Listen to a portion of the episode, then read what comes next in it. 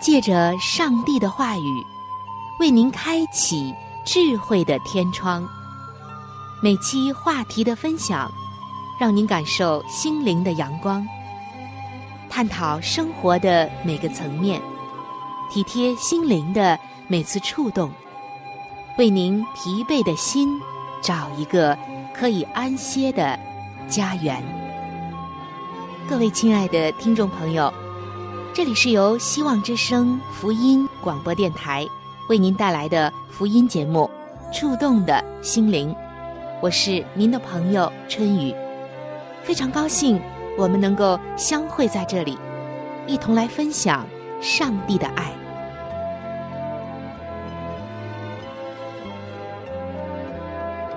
各位亲爱的听众朋友，我们每个人在每一天都要做很多的抉择。尤其是在一些让我们矛盾的问题上，忽左忽右，忽上忽下，不知道怎样的决定才是最合适的。亲爱的弟兄姐妹们，我们看过这样一句话说：“基督徒的一生是善恶之争的一生。”可以说，每个人在每一天都有善念，也会有恶念，所以。我们特别的需要耶稣的恩典、耶稣的帮助、耶稣的引导。只有上帝能给我们指出那一条光明的道路，而魔鬼那恶者撒旦，总是在我们人生一路的每一站都布下很多的谎言。希望我们能够中计。在魔鬼的谎言当中，有一条谎言。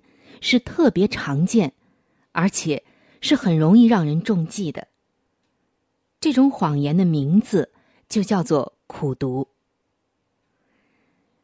在中文的词典里，可能你找不到“苦读”这个词，因为没有现成的词和它相对。在翻译的过程中，就照着字面的意思，特别的造了一个。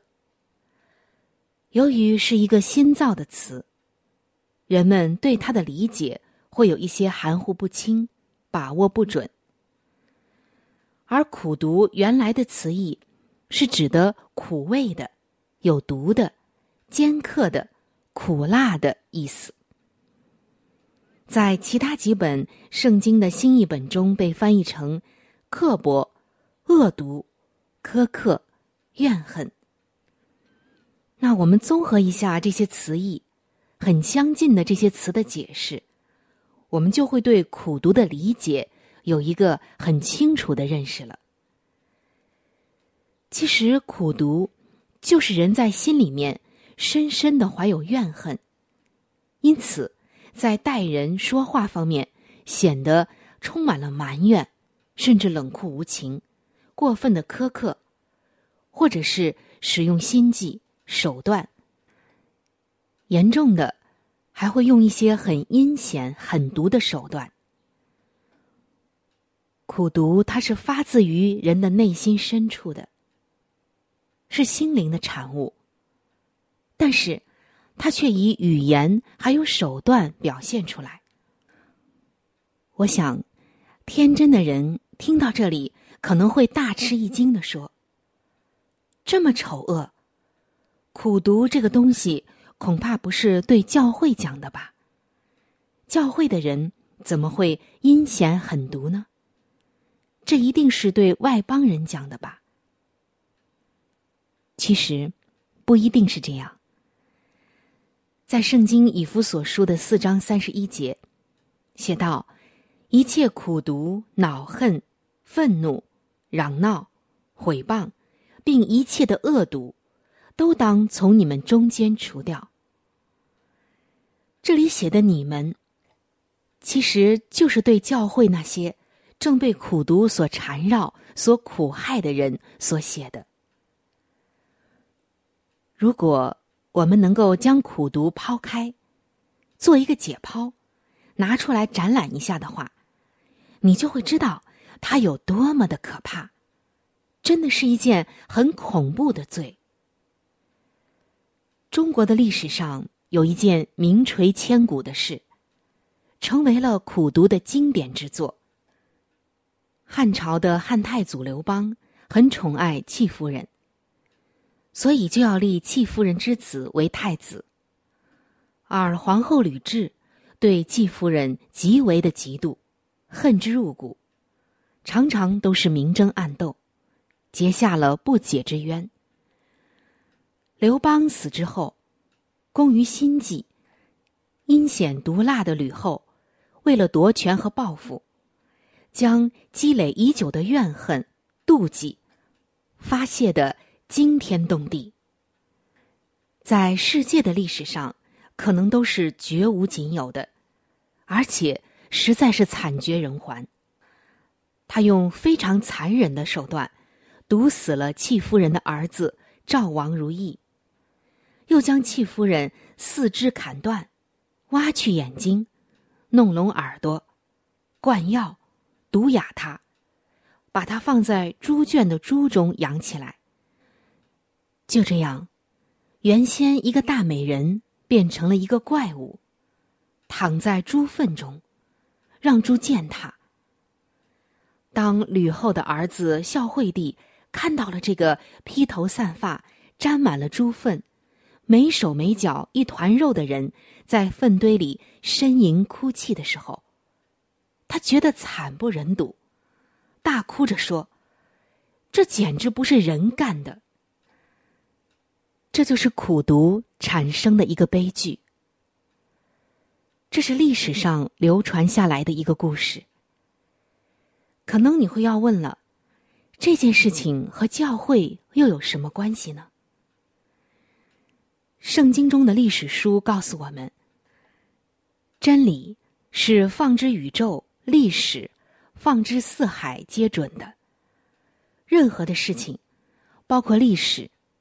包括现在、过去、将来，都能够证明真理是确实的。不止以色列的历史反映真理，任何的历史事件都能够反映真理。那就是属灵的律存在于任何的时间和空间当中。以上的例子说明了，苦读是从生出怨恨。积累怨恨、妒忌、怀恨中发展起来的，它不是一天两天就形成的。也让我们看到它有多么的残酷、杀害和毁坏的能力。亲爱的弟兄姐妹，在教会里，可能不会出现看得见的残酷，但是它在属灵方面所发生的残酷，比这个。有过之而无不及。这不是说我们教会的很多人就是败坏的，而是说，当撒旦使一个人陷于苦读中的时候，这个人的心已经不在上帝那里了。而且，教会是那恶者，就是魔鬼撒旦特别攻击的对象。他会使出所有的招数。看看今天在教会当中，因为纷争、妒忌、苦读而出现的拉帮结派、分裂对抗，不就是好像在耶稣的身上分裂他的肢体，伤害他的肢体一样吗？耶稣希望我们每一个人在教会当中都能够因着他合一。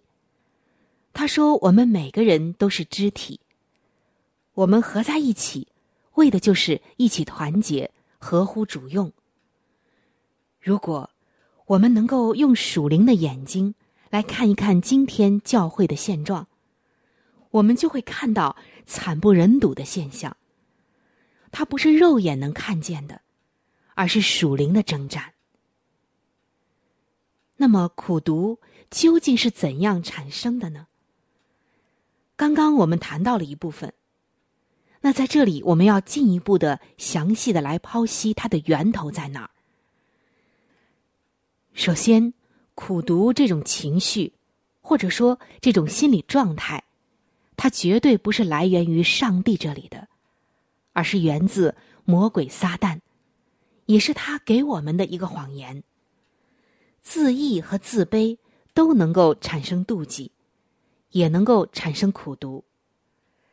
所以，《圣经·雅各书》的三章十四节，上帝就特别告诉我们说：“你们心里若怀着苦毒的嫉妒和纷争，就不可自夸，也不可说谎话，抵挡真理。”这里清楚的讲明了，苦毒和自义以及自卑都有关系。也有很多时候，它和嫉妒也有着不可分割的关系。那么，嫉妒是什么呢？通常我们所说的妒忌，它就是一种心态；苦读也是一种心态。嫉妒，就是人对才能、名誉、地位或者境遇比自己好的人心怀怨恨，而苦读把这种怨恨发展的很深很深，甚至成为了阴险狠毒的心思和报复的行为。嫉妒发展成嫉恨，就是苦读了。圣经说：“嫉恨如阴间之残忍。”这样，我们就可以理解苦读为什么这么残忍了。平时人们的利益上有冲突，相处的时候有误会，就形成了矛盾纠纷，而又不肯饶恕，时间久了。就成了积怨，又不解怨，于是发展成为怨恨，最后逐渐的演变成心怀恶毒。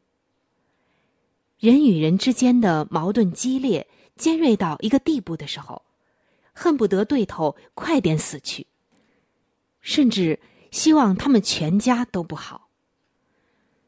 虽然暂时没有行动来表达这种怨愤。但是，这种狠毒的想法已经是苦毒了。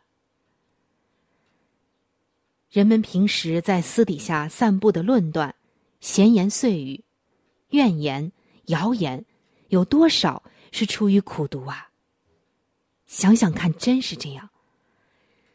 那些毫无根据的谗言、毁谤，使人都变形了，不再像人，而是像一个怪物。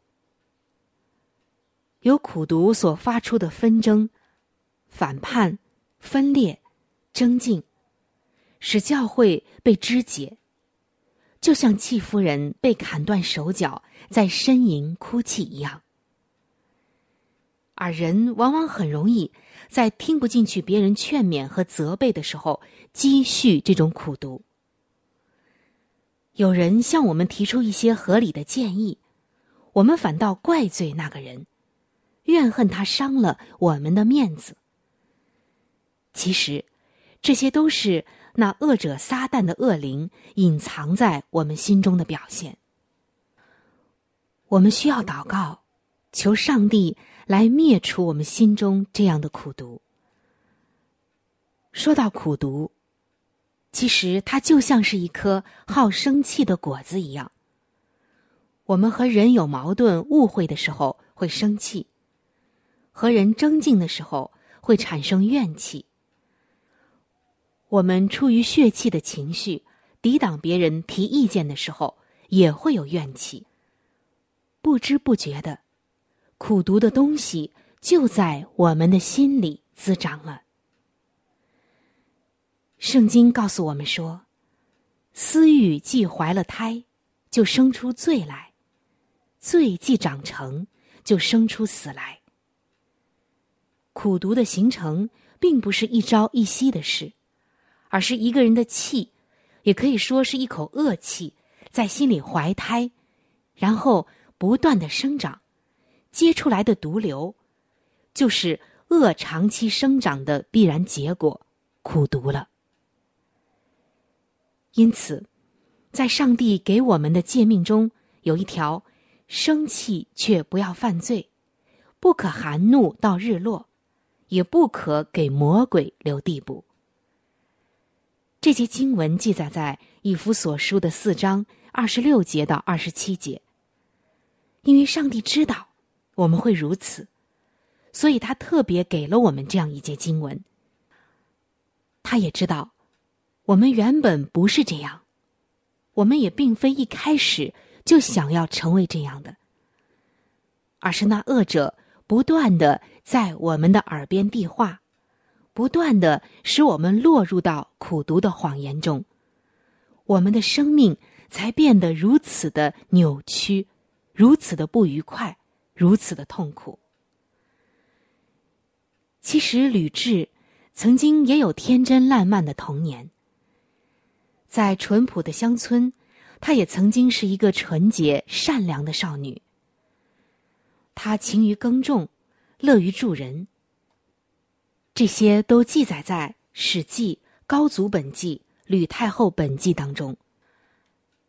但是到后来，他成为了一个震惊历史的毒妇，是因为进宫以后，他在宫廷中参与了许多的争权夺利、明争暗斗的事，与人发生许多的矛盾冲突，使他生气、嫉妒、怀恨、怨愤。又不悔改，日积月累，就变成了一个苦读的妇人，从而做出了令人发指的事来。亲爱的听众朋友，亲爱的弟兄姐妹，如果我们的生气、怨气、怒气不及时的从心里清除的话，它就会像一个癌细胞一样，从心中繁殖起来。更像圣经中比喻法利赛人和撒都该人的教一样，越发越大。有一天，癌细胞生成了肿瘤，就生出死来。圣经告诉我们，私欲既怀了胎，就生出罪来，而罪的工价就是死。那是一种心灵的灭亡，生命的死亡。亲爱的听众朋友，亲爱的弟兄姐妹，想一想你心中的不愉快，想一想教会当中的问题，是不是因为苦读而导致的呢？如果在你的心里面有苦读，那么求主，我们向上帝祷告，真心实意的来求主赦免我们的罪，去掉我们的苦读。如果教会中有这样的现象，也让我们同心合意的来为教会祷告，让我们上帝的众儿女都能够真正的合一，使苦毒不再泛滥，使撒旦给我们的这个谎言不再成灾。耶和华是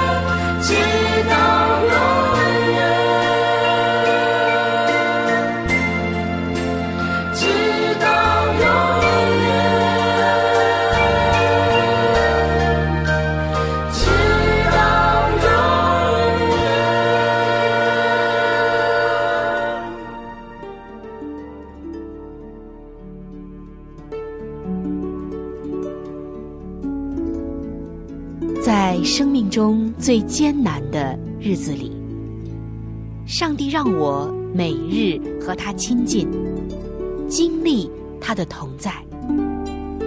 借着每日灵修，他使我走出了生命的低谷，一次又一次的使我重新找回了新的生命和喜乐的泉源。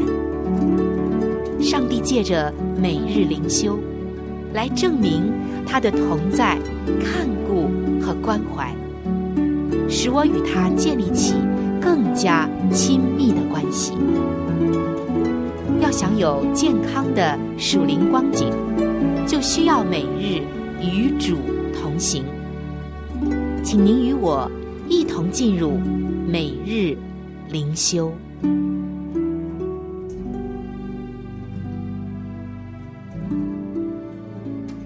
各位亲爱的听众朋友，欢迎来到每日灵修的时间当中。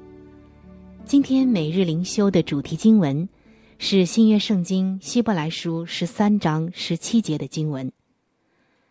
你们要依从那些引导你们的，且要顺服，因他们为你们的灵魂时刻警醒。今天每日灵修的主题叫做。为何使人忧愁？在教会中，传道人很容易成为被批评的对象。他们每周站在讲台上，谨慎的传讲上帝的话语，鼓励我们活出基督的样式。但是，我们有的时候却会对传道人吹毛求疵。我们很容易。就会忽略了传道人的贡献，而只专注在自己的见解和观点上。其实，传道人和我们一样，都不完美。在这里，并不是说要盲目的跟从他们，或者不能用适当的方式指出他们的错处。希伯来书的作者要我们用正确的角度来看待传道人。这些属灵的领袖，不仅在传达上帝的真理，同时，也以仆人的心态教导众人。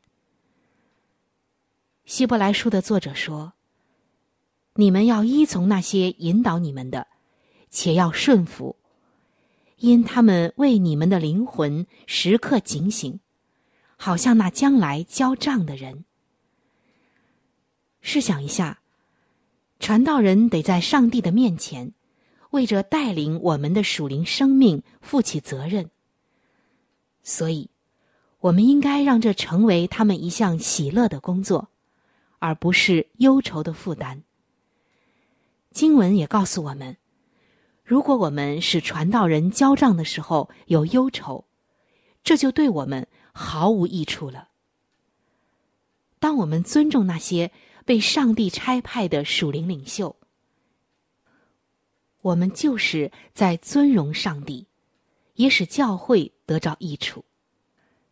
传道人在传讲上帝话语的同时，也很需要上帝子民的鼓励。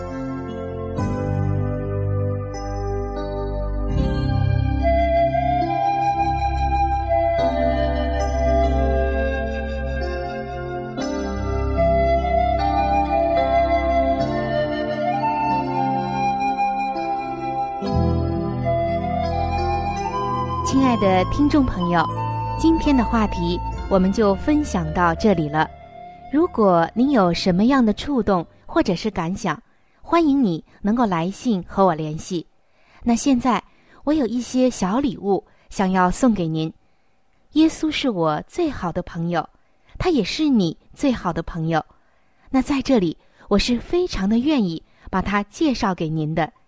如果您想要了解基督教，或者是想要对圣经有进一步的认识和理解，那在我这里有一些资料是可以免费的赠送给您的。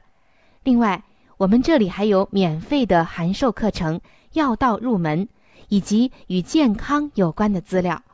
如果您需要的话，可以来信或者是发电邮向我们索取。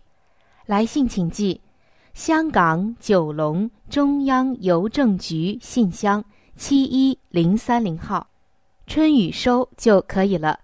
春是春天的春，雨是雨水的雨。来信请寄：香港九龙中央邮政局信箱七一零三零号，春雨收就可以了。春是春天的春，雨是雨水的雨。如果您是用电子邮件，那么请记我的电子邮箱，我的邮箱是 c h u n y u，就是春雨的汉语拼音。那接下来是小老鼠 v o h c 点 c n。我再重复一遍。我的电子邮箱是 c h u n y u，就是春雨的汉语拼音。接下来是小老鼠 v o h c 点 c n，非常的欢迎你能够来信或者是发电邮和我联系，我期待着您的来信，亲爱的听众朋友。本期触动的心灵广播节目到这里就要和您说再见了，非常的感谢您的收听，下期节目我们再会，愿上帝赐福您和您的全家。